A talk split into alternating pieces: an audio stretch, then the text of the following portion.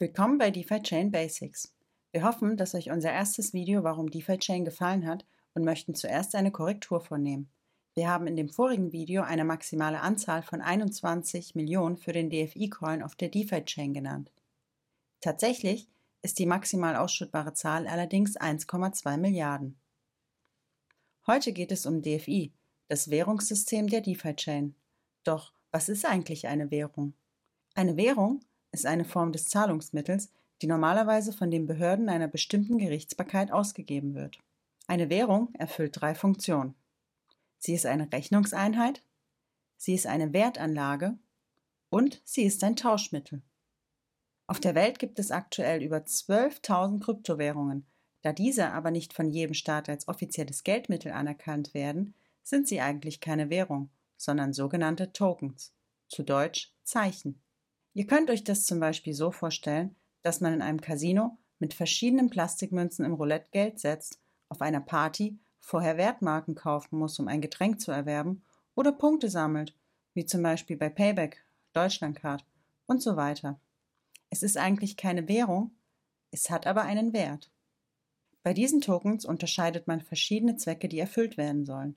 Bitcoin ist zum Beispiel ein Security, zu Deutsch Sicherheitstoken. Dieser hat sich auf die maximale Sicherheit und Werteinlage spezialisiert. USDC ist ein Stable, zu Deutsch Stabilitätstoken, welcher immer genauso viel wert ist wie ein Dollar. Er unterliegt keinen Kursschwankungen und ist zum Tauschen gebaut worden. DFI ist ein Utility, zu Deutsch Nutzbarkeit-Token. Dieser hat also zum Beispiel den Nutzen, Finanzprodukte auf der DeFi-Chain zu ermöglichen.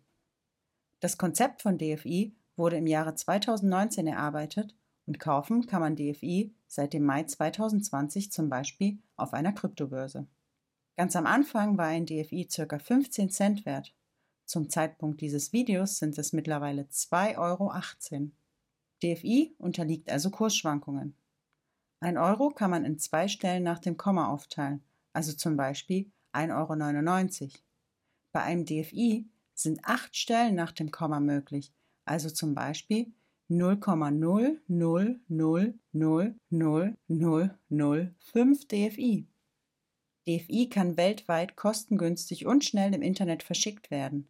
Während das Bitcoin-Netzwerk nur ca. 7 Transaktionen pro Sekunde bearbeiten kann, sind es bei DFI über 2000 Transaktionen pro Sekunde. So können viel mehr Menschen gleichzeitig handeln, ohne lange warten zu müssen oder hohe Gebühren zu zahlen.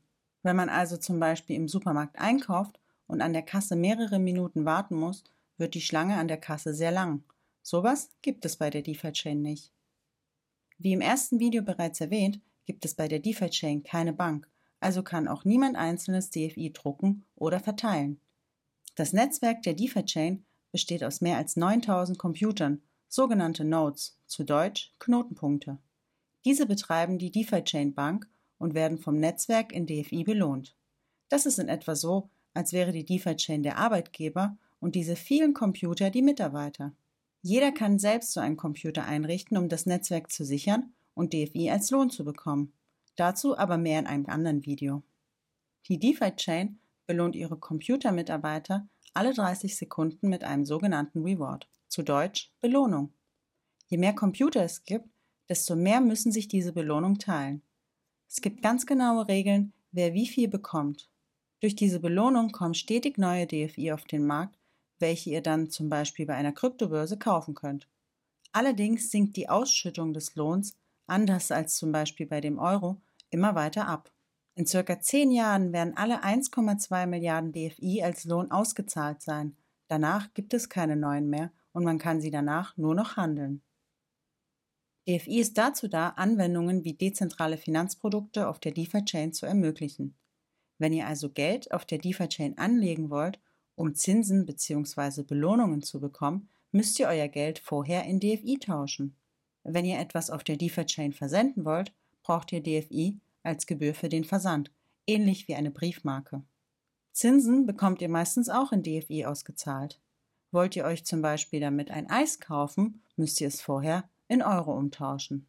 Um einen Computer zu bauen, welcher für die DeFi-Chain arbeitet, benötigt ihr ganze 20.000 DFI. Das ist quasi der Pfand, den ihr hinterlegt, damit der Computer für euch arbeitet.